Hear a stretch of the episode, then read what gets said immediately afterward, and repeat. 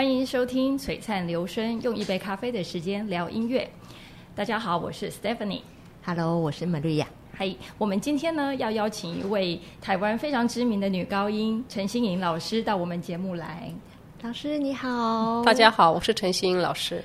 老师好，呃，我们其实跟老师很久就已经开始合作了，是但是一直没有机会可以啊、呃，就是好好像今天这样子聊天哦。所以我们今天呢，借由这个特别的机会呢，来跟老师呃聊一下过去我们呃这几年来的呃音乐会。我们知道陈欣颖老师一直都持续的在办音乐会哦，是。那所以我们呃就是可以聊这一路的过程，然后也让我们呃接下来的音乐会让更多的观观众知道，然后同时间，我们也希望说，借由这个节目跟老师的聊天当中，可以更清楚陈心颖老师是什么样的人物。好，大家好，好，好，OK。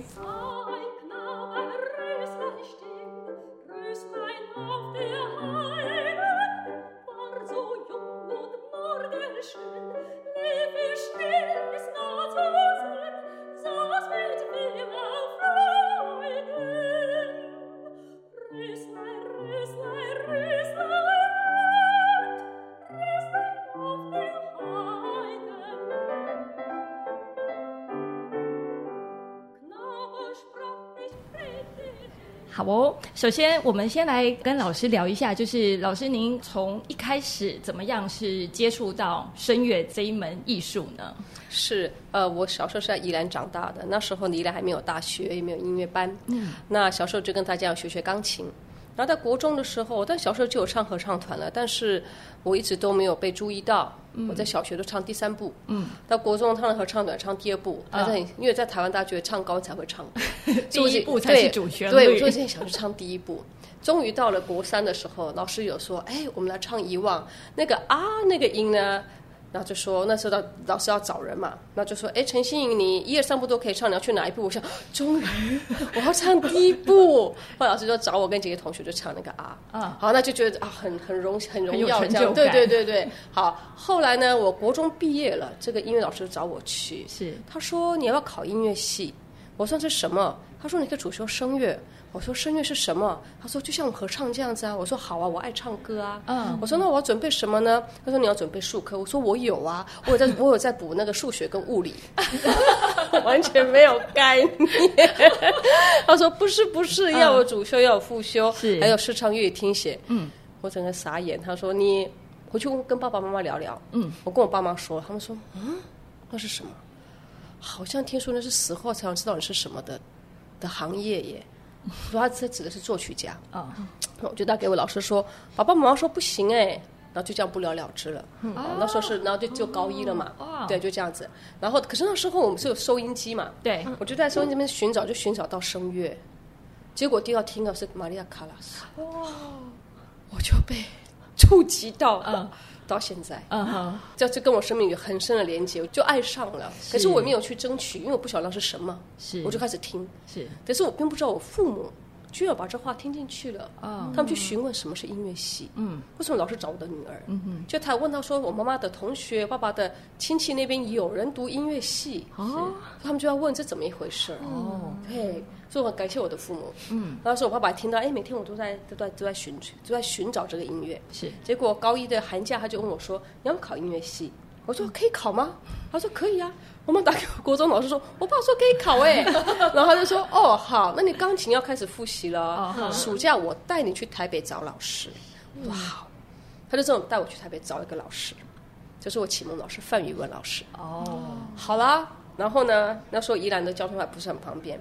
如果礼拜六上课呢，我就是下课之后回家，骑脚车回家。我们那时候还没有，礼拜还要上课。嗯、那妈妈准备便当，我就带便当上国光号，三个半小时到台北。嗯、有有幸才能到自强号。嗯、那如果礼拜六上课呢，十点的课，我就早上搭六点的慢车，扣扣扣扣三小时到台北九点。哦、因为自强号其实都抢不到。对，对就这样子。但是就是就这样开始学习。嗯。然后就我从小就爱唱歌，但是也没想到这样子，那就唱啊，就唱唱唱唱唱唱唱，好啦，进了大学还是继续，就是一直都非常的喜爱。我就是大学的时候也是蛮混的，这个课没去上，那个课没去上，但主修已经念音乐系了。对对对对对，但是主修就是不会不会偷懒了，主修就是我爱的，就这样子。那毕业之后呢，因为那时候念师大，我们要教书，是，所以也没有办法马上出去。那同学就是都不是去美国吗？所以随波逐流就去补托福啊，考考托福。可是内心就觉得好像不是这样子。就摸索当中呢，哎，就想说啊，到去意大利啊，去上意大利文，嗯，哎，去德国啊，那上上德文，就在摸索。是，啊，那摸索大概几年，因为你在台湾先教书，这样几年我就觉就中间的一些一些想法，还有自己练习的时候，就决定要去德国。就我就真的变成一个声乐家了，对。然后就去了德国，去德国第一年就是准备考试，是。对，那后来考上了威玛，威玛音乐院，就在那边学习。到了到了音乐院之后的学习真的是太棒了，我就像一个被榨干的海绵，好多好多东西就一直吸收，就吸收，就吸收。因为在台湾我们只有一堂声乐课，对。那这堂课老师要教我们全部的东西，可在那边呢，我的主修老师他就是管我的声音，嗯。而且一个礼拜有两堂课，嗯，那一首歌曲有一首歌曲的老师来帮你，歌剧咏叹调有一个老师，重唱有一个老师，你要演有导演，是，你可以一对一，你可以你可以二重唱都有，你要要舞蹈有个舞蹈老师，甚至有的要男扮女装，要女扮男装，要西洋剑，还有去警察局学西洋剑。对，那当然这个我用不到，所以我我也答没有做的很好。就是它本身是分工合作了。那语韵呢？所以艺术歌曲语韵上有问题，老师说去上语韵课，嗯，语韵老师帮你解决这个问题。嗯那我们不是要演吗？所以我们不叫声乐系吗？声乐系艺术艺戏剧系。是。所以我们有一堂课是舞台剧的老师来教我们上课。所以戏剧就没有对没有唱，只有只有演，只有演，就是就是舞台剧这样子。嗯嗯。那在那边也很幸运的是，我的舞台剧的这个接触呢是。的同学们就是上一年的课，嗯哼，但是老师对我很好，寒假他就问我说：“你要不要上课啊？”我就去跟他上课，就不知不觉就跟他上了四年。哦，就像我现在对戏剧人的一些帮助，我相信是当时就埋下了种子，在那边学习的养分。是，那在语韵课也是一样，也是上了四年。那运气也更好，是在那边没什么台湾人，对，所以德文上面就能够比较比较能够在那个文化里面的融入。还有对那边的那个语言的语韵，嗯，啊，也比较有有紧密的连接，可以这么说。对，那就是说这个语言对我来讲，它就是我在那边生活的语言。嗯，那我在那边生活了十三年，所以这个语言对我来讲，它就是接受了第二个语言。是，所以当我在唱德文艺术歌曲的时候，我是感受到那个诗词的美，嗯，还有那个情境。嗯，比如说他们讲到秋天的阳光。我们的秋阳光是秋老虎，对，大家害怕，对不对？对。可是秋阳光是这一年最后的一个温暖了。是，哇。而那个时候就就要开始开暖炉了。嗯嗯。所以当然秋阳是我们的感觉是不一样的。是。对。那或者讲一个太阳，我们看到太阳是害怕的，他们看到太阳是什么？对。那或者是春天，我们没有什么春天。嗯。他们枯萎了。半年都看不到一片绿叶，一朵小花。对，一冒出来的时候，上面好多歌颂春天的歌曲。对，所以你没有在那边，你感受不到那个兴奋，对，那个期待，嗯，哦，那个光，然后那个绿，对，然后那朵那朵小花，这这是有个雪，那个雪那个雪铃，对对，雪铃花，就是就是它那冒出来那边，告诉我们大家春天来了，或是一个。哎，香气，对对对，我讲到那个那个绿叶冒出来的时候，就是这个东西。所以我很感谢我在那边生活这么多年，然后在德国艺术歌曲上面特别有感觉。是。那我回来之后，现在是在二十几场的独唱会。是。那里面呢，各式各样的曲目的尝试。对。现在呢，为什么去年来了一个舒伯特，然后进来一个舒曼？嗯。又慢慢慢，这是。就是我跟他是连接最深的德文艺术歌曲。嗯，那之前带给听众的话，大家希望多元化一些。对。那现在慢慢我想把它整理起来，就是我自己对他的爱。是。但是我的第一场在小厅也是唱整场的《Hugo Wolf》。对对对对对。那在那个之前，二零零七就就有。就有好几场独唱会了，只是那时候还没有跟你们合作，嗯，也还没有在小厅，那时候刚回来嘛，嗯，就在就就有在台北怀恩堂啊、新竹交大啊、宜兰演艺厅，就是那时候自己回来自己摸索的一些音乐会，好，慢慢慢慢我自己的一些整理，蛮有意思的，就在曲目的选择上会有个感觉，我下次想唱什么，嗯，那想唱的东西有很多，那先列出来，然后开始去感觉到这些曲子他们之间的撞击。它的颜色，然后就就排出来它的顺序了。嗯、就是我一个计划，既然就是五年的计划，我大概、哦、大概想的，那你都能够实现。嗯、可是最近不太能了。嗯，对，因为我也过五十了，嗯、所以在我身体上，我们的年龄到身体会有一些一些转变。我发现我不能想到五年后了。我大概七八年前吧，我决定排到二零三零了，想要我要唱什么，哇，就自己这样想，对不对？可是。身体告诉你，慢慢慢慢的，你必须做调整。嗯嗯嗯。对，所以那时候我的计划就被被打乱。嗯。一九照我的愿望之后，就就不行了，开始觉得自己对，不是不是，就是那年我都我我都不是不负荷不了，是我不太认识他了。哦。有更年期嘛？是。嗯。你就不认识他了嘛？现在怎么回事？嗯。所以二零一九的那场音乐是我准备起来最辛苦的一次，因为我不认识他。我无法照我自己的想法，对，是，对，那我重新要去认识他。那我从来没有场音乐准备的这么的辛苦，嗯嗯嗯。所以我准备完那场之后，事实际上我有一点小沮丧，嗯，我想，哎，跟以前不学生都唱的比我好，我甚至不敢翻唱了。你看我那打击多大！哎呀，哎，后来呢，就这个吕老师，我们在德国，他是汉诺法毕业，到威马来念书，所以我们那时候就认识了，就有一些合作。但是他他比我早回来，当时的合作应该就是二十年前。然后他就提出了这个曲目《美丽的一九三零》。嗯，我再想想，其实这个我也很喜欢，也真的没有机会在台湾唱给大家听。嗯，我们说我们试试看好了。哎，结果那年一试，觉得哎，OK 了，因为你就一年又认识，慢慢慢慢，你你就习惯他的那个，他他导弹，他不是导弹，他就是变化。对，你就大概知道了，然后就唱唱唱，觉得哎，OK 了，我慢慢能够了解他了，就是我又能够跟他共处了。对，所以现在。现在也是有在想，但是都要保守一点，因为心很大，但不行。嗯，我当然也会想要这样这样想，但是我要、嗯、要考虑考虑。是，对，是就这个是在曲目上的，但又看到我在大学那个老师金庆茹老师，是，真的就不敢说话了。对，那天他跟我聊，我就说，哎，老师，他说。我五十六岁的时候，我到哪里唱那唱，讲了好多好多。到五十六岁唱了多少啊？这是他唱最多的时候。我想，哎呀，不行了，他七十岁才开始该独唱会，对不对？对。所以我就，嗯，老师做我们榜样。对。所以我们也不要说的太早，我但能够希望能够唱继续唱。嗯。但是一步一步来。对对对，就是曲目不再想之前那么的疯狂，一次想五年，然后就这样跟着走。是。就以前就觉得自己就画了就会行，就会完成了。嗯。现在。就要思考一下，是。对，所以下一年我现在还在挣扎，我要给什么，给你们什么曲目？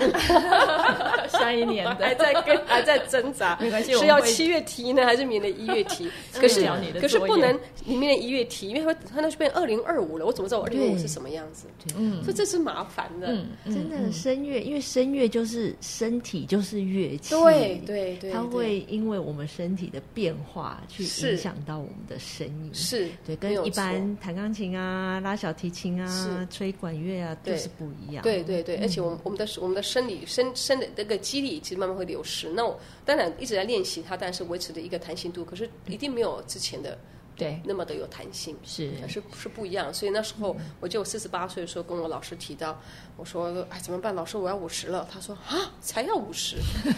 我就说那选曲目的问题，他说适度。啊哈，对，因为在台湾我们都觉得要大。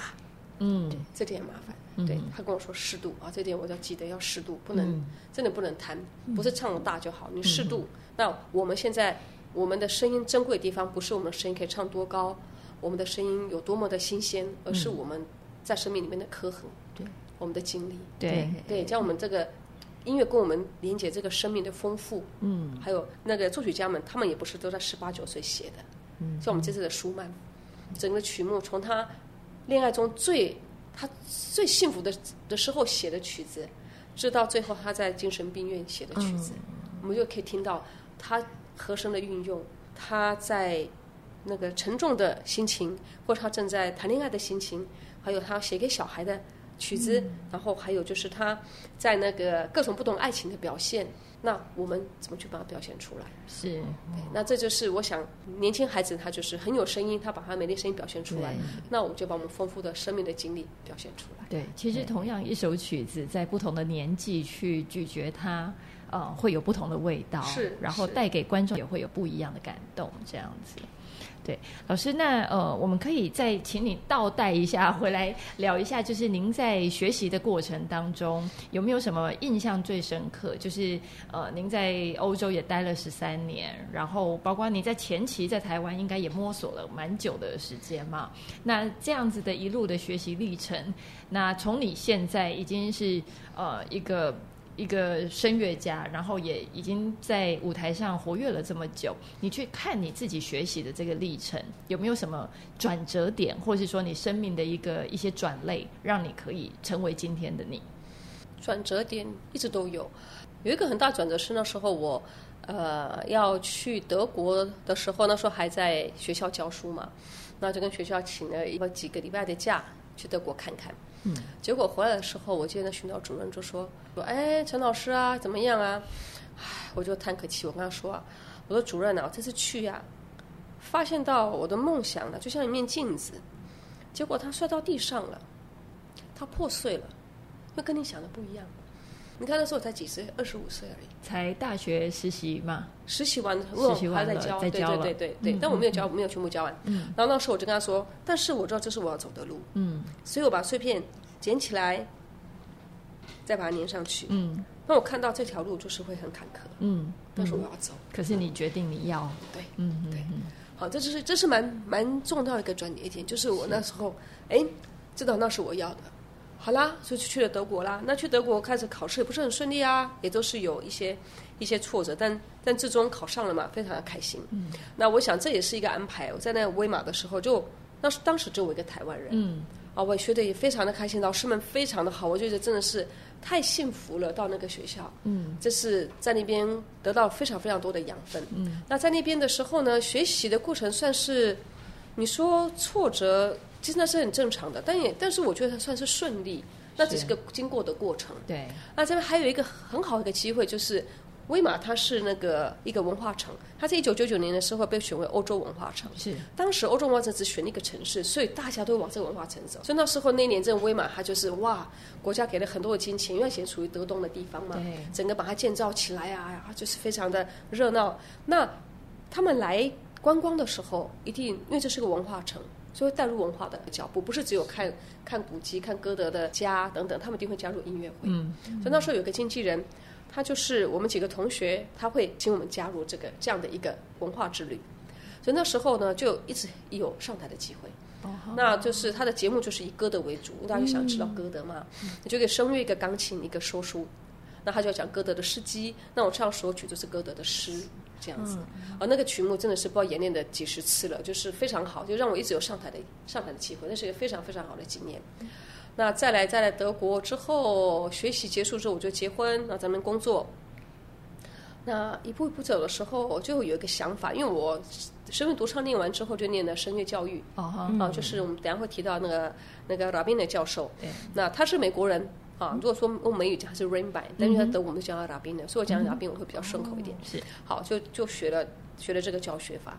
好，那之后呢，就有个想法，那时候是快，我回来的时候是三十八岁，所以呢，大概三十六吧，三六三七的时候，我就很想把这教学法介绍给台湾。嗯，所以那时候我就有回来，回来在每个大学就是跟跟跟呃老师们、学生们分享。是，那后来决定要回来。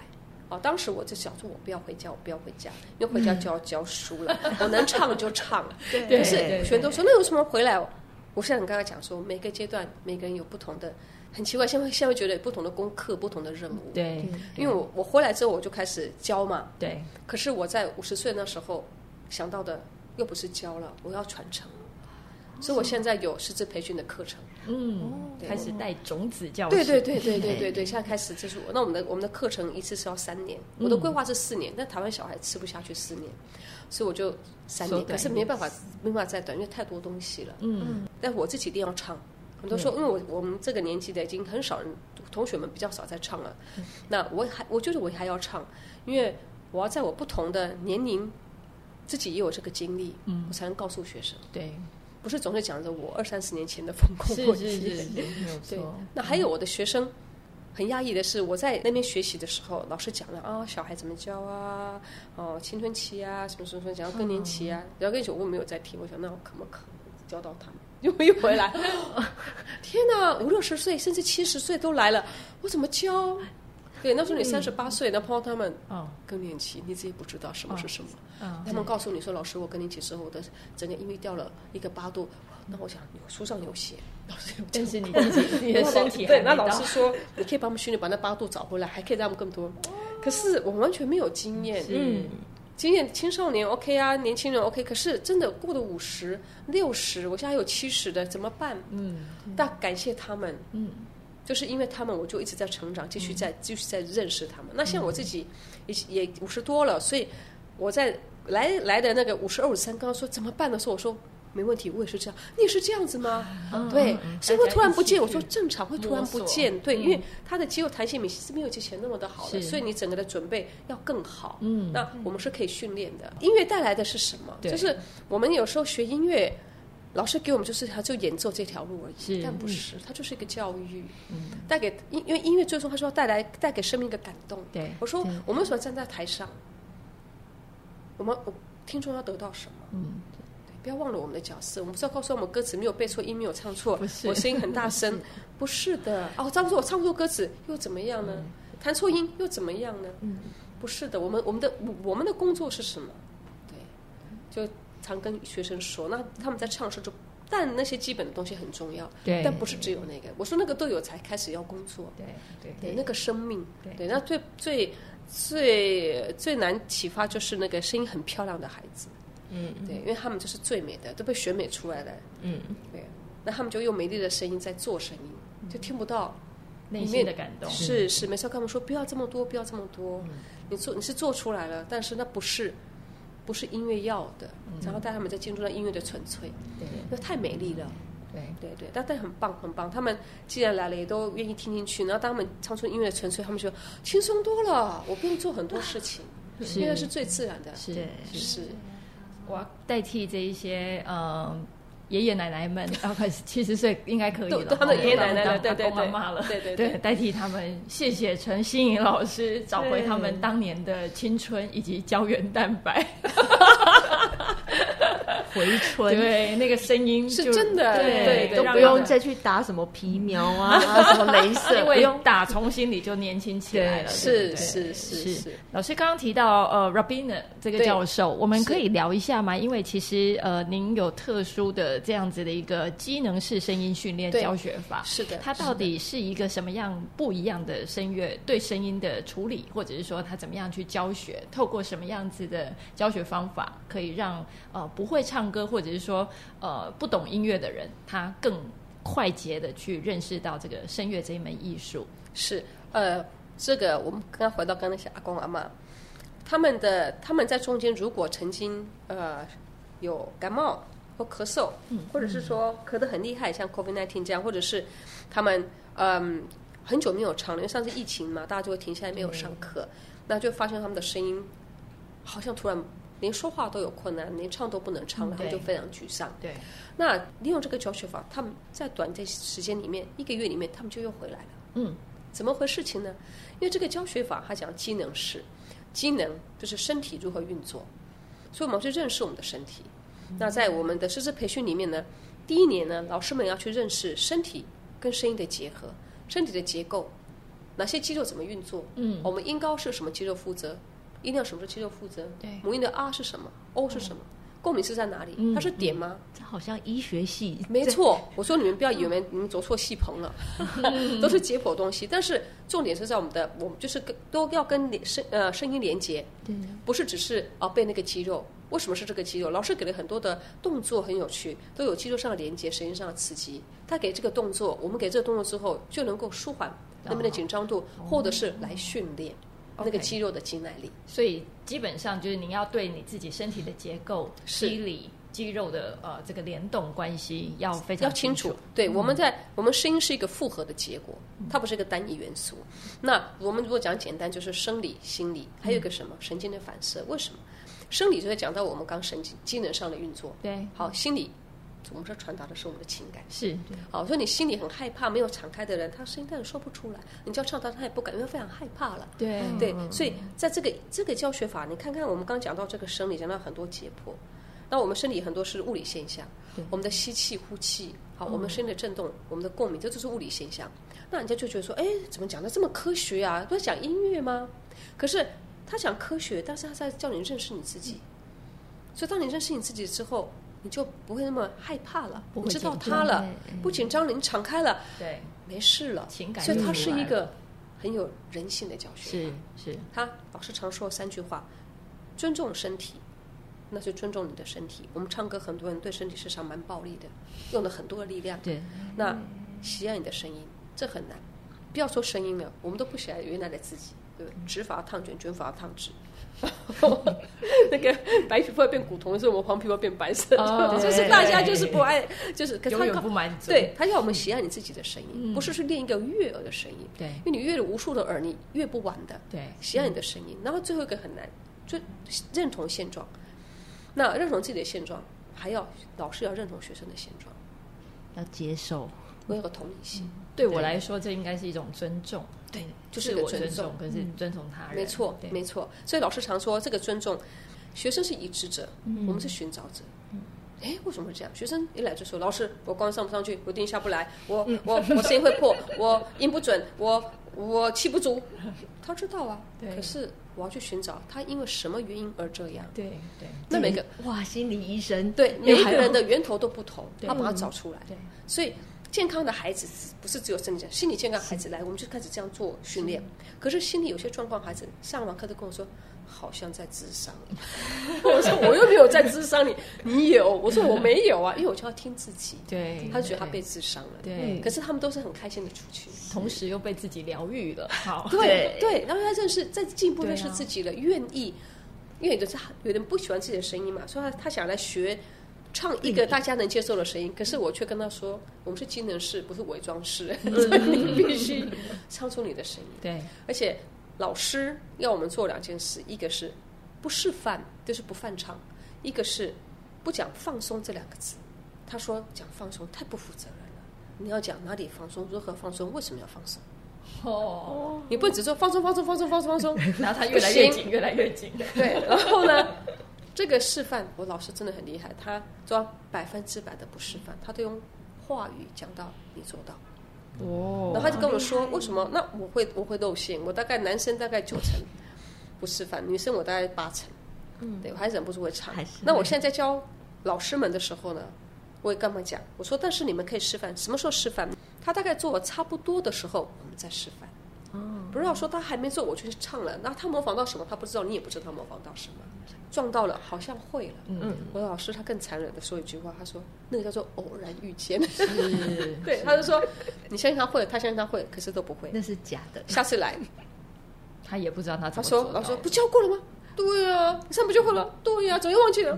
没练吗？有啊，那练错了，再一次，哎，又遇见了一次，会了吧？嗯，现在。还是不会，又是偶然，对。对。对。对，而且偶然遇见之后，很可能下次来会夸张，嗯，这都很正常，所以所以这个东西就是要教教那个师训的时候，师资培训的时候跟也跟这群老师们讲，这是正常的，嗯，然后这个有个经过过程，嗯，你要陪伴着他们去走，嗯，所以这个经过过程，我们在知道生理的机能的运作，知道这个因为是肌肉嘛。所以大家肌肉都知道运动，我们需要给时间。对对，都知道乐器要给时间。唯独歌唱，以为马上就能够会，可是那负责的也都是肌肉。嗯，只要跟肌肉有关系的，就要时间。嗯，还有记忆。所以刚讲到生理、心理，还有什么神经反射？对，就是练习。哦，神经反射。神经反射就是对，你要练习 muscle memory。对，上次老师就有一次老师说，我就练一个练一串的花腔，练不来，我很火大。老师说来，我们到黑板。我说说什么？写你的名字。我说中文吗？哦，对，我想你也看不懂，我就写了。我说这么快？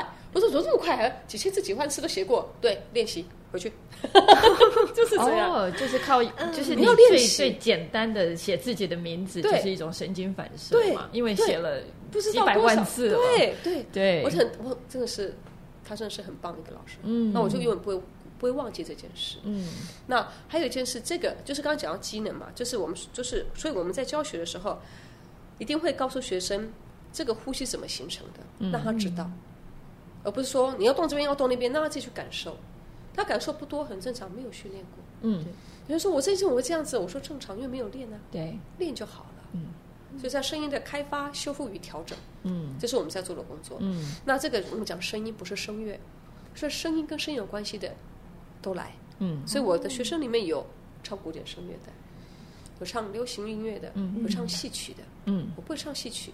我刚回来的时候，国光剧团找我，我说我不会京剧啊。他说：“可是你懂声音啊。”可是你我不会京剧啊。对，那我就很很很纳闷的时候，一个同学跟我说：“啊，你就去看他们的身体怎么样嘛？”我说：“对嘛，我怎么忘了这件事？”我就去了。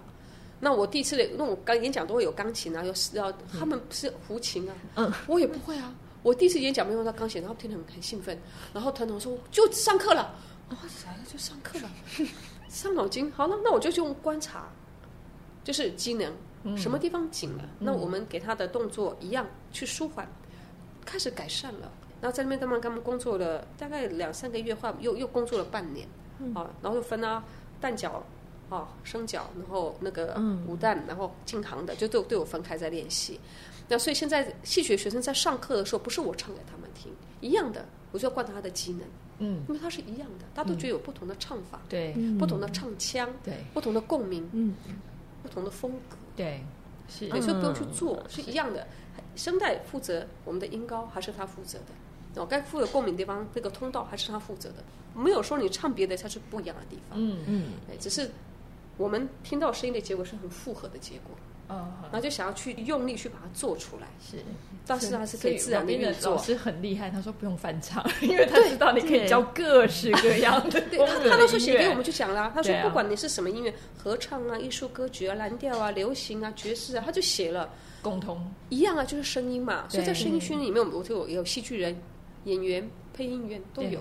对对，因为他们是要做声音训练，如果你们要听我的课就很有趣。大家前面的都在唱一模一样东西，然后唱完之后，大家 每个人都在发展各自发展。对对对，因为声音是要训练的，它是要训练的，那个肌力要练出来，肌耐力还有身体所有肌肉的协调要练出来。那这个练是要有过程的。嗯，那我们的老师们呢，他们很想把自己所学教给学生，但有时候忘了带他走这个过程。嗯，会跟他说：“你看，我找这么久，就是这里了，做。”可是这是结果，对，嗯，所以我们如果知道过程，也愿意陪学生走的话，你会有耐心，你也不会生气，实际也会有耐心，嗯、因为知道就是要走，对，就是但是必经的路，对对对，以前我记得唐正老师说过一句话，我还真没听懂。他说：“我只要听一个人唱，我就知道他哪个地方没有练，哪个地方他没有训练到。”我在想什么意思啊？我现在懂了。对，因为我们总觉得我们我们要一蹴即成，我们呃可不省略什么快一点？对对，可是上甚至是什么都不能省，嗯，那这是最快的捷径了。嗯，老师，那学声乐是不是真的要天生资质要很好才可以？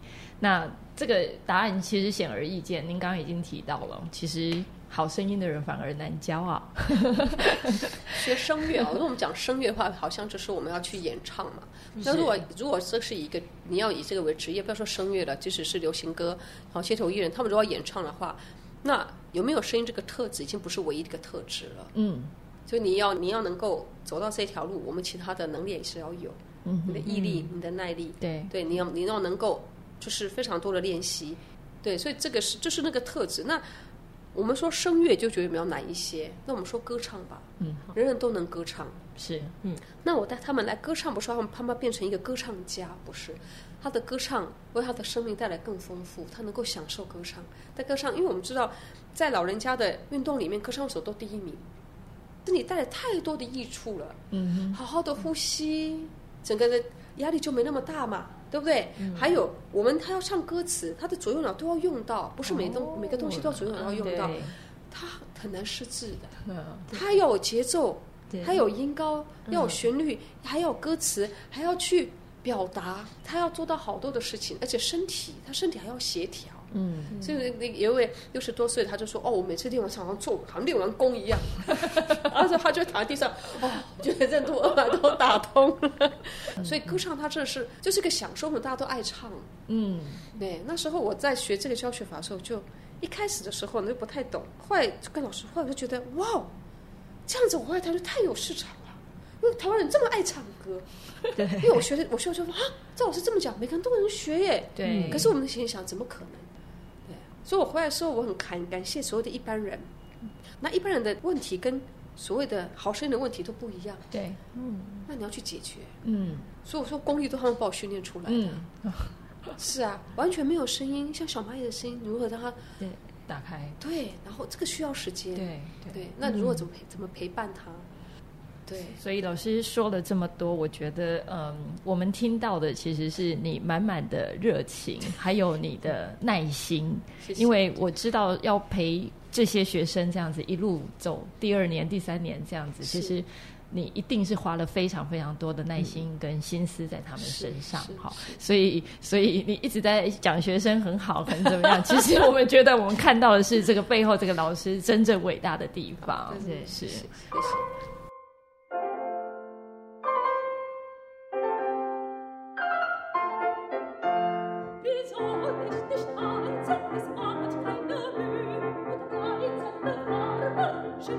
老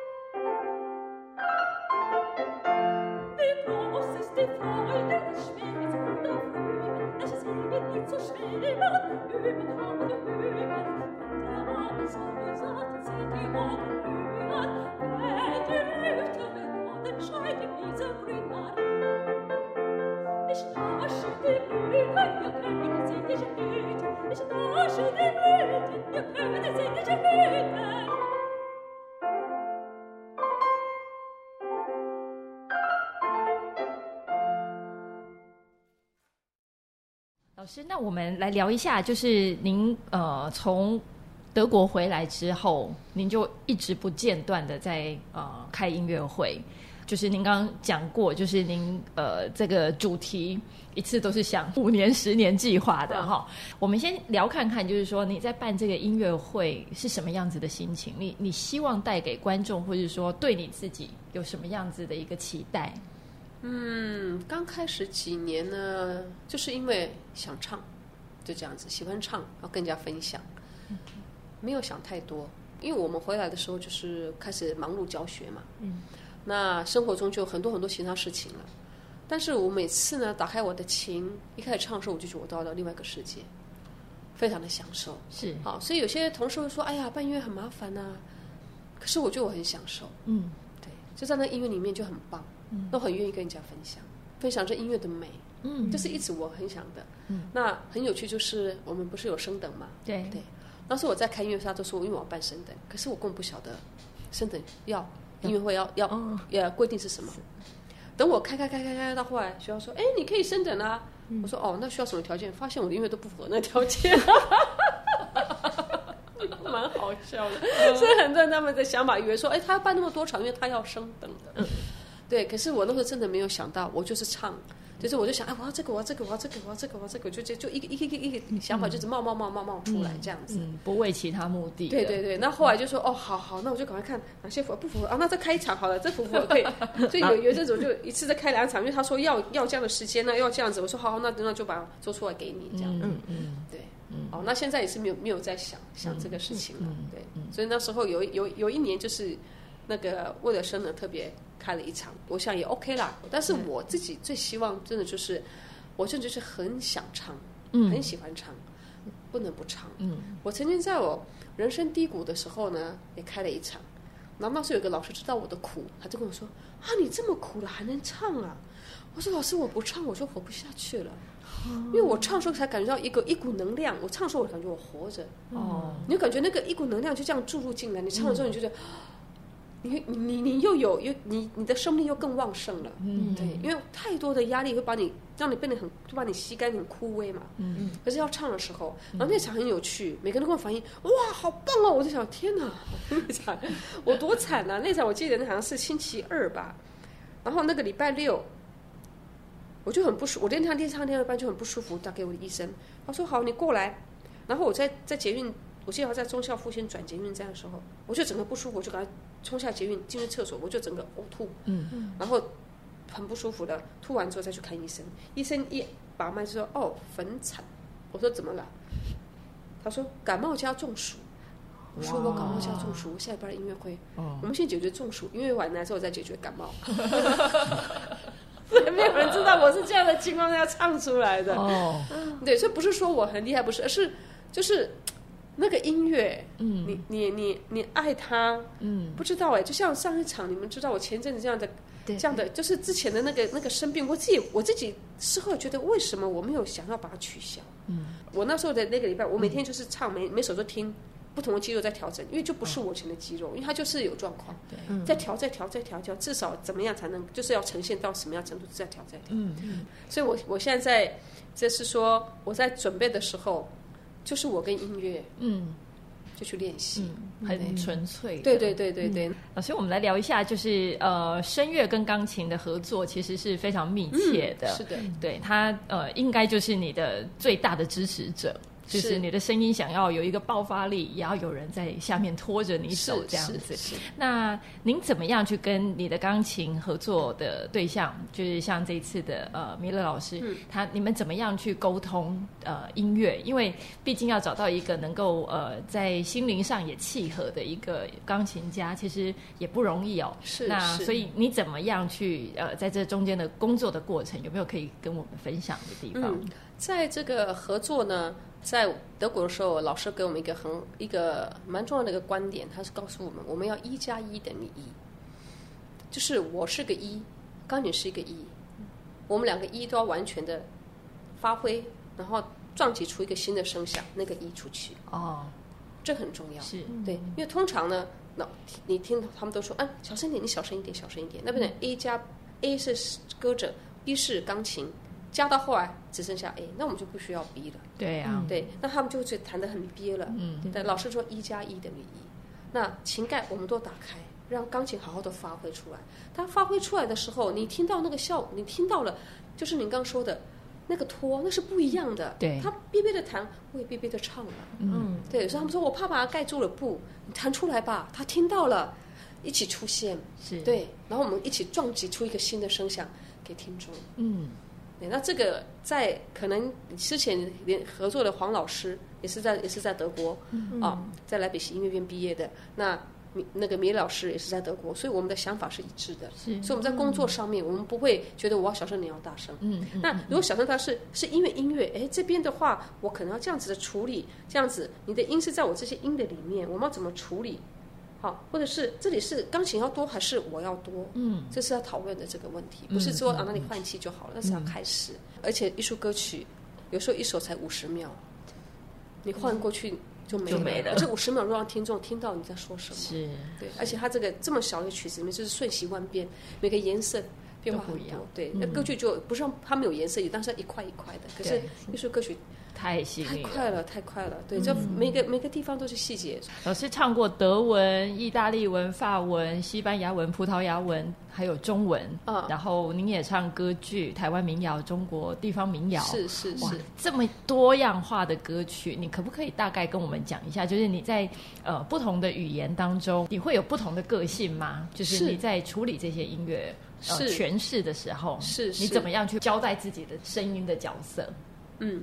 呃，其实不管什么语言，语言是一个语言，那这个会谱这个语言的曲子，上已经有它的风格。对，对。那这我们在听到音乐的时候，你就进到这个风格里面。很重要的不是说我每个曲子都要唱出什么样的声音，而是这个曲子它要传达什么样的音乐。所以很自然而然，唱到民谣的时候，声音它的亮度跟你唱到德国乐师歌曲的亮度、意大利歌剧的亮度，它自然而然会不同。你不用去做它。嗯嗯嗯嗯，对，就是说，我们不是用声音不同的声音去表达不同的情绪，而是因为我们有不同的情感而有不同的声音。懂，对，因为我在教戏剧人是这样子，不是说你要用不同声音表达情感，其实不用戏剧人，声音音乐也是一样。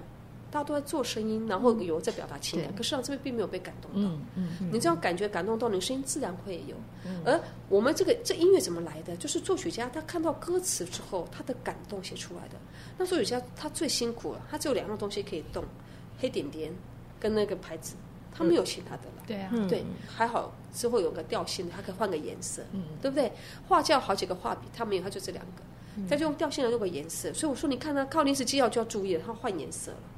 嗯，所以在每个曲子里面，语言它的语韵，嗯，也是一个节奏。然后他们，然后作曲家他就把那语韵谱进去了，嗯，你就感受到了，那就把它唱出来。嗯，我发现老师是把自己放到最小，你把音乐放到最大，所以是啊，对，我们是要服务音乐，对吧？对，我们而且歌曲里面我们只是二度创作者，对，所以你要尊重原创者。对，那我们最后来聊一下，老师，你平常对于声带或喉咙有没有一些保养的小撇步，可以跟我们这些呃听众来分享？好，刚刚我一来说，你问我说喝冰咖啡或是热咖啡，嗯，我说我只喝水。真的只喝水，嗯，哦，那其他的饮料几乎不喝，那偶尔 social 一下，跟着喝一下是 OK 的，但是就是喝水，嗯，睡眠是对声带最好的一个修复，没错，对，嗯，那有有人说过，要满足个鸽子很简单，让它睡好它就开心，嗯哼，因为它只要睡好，精神就很好。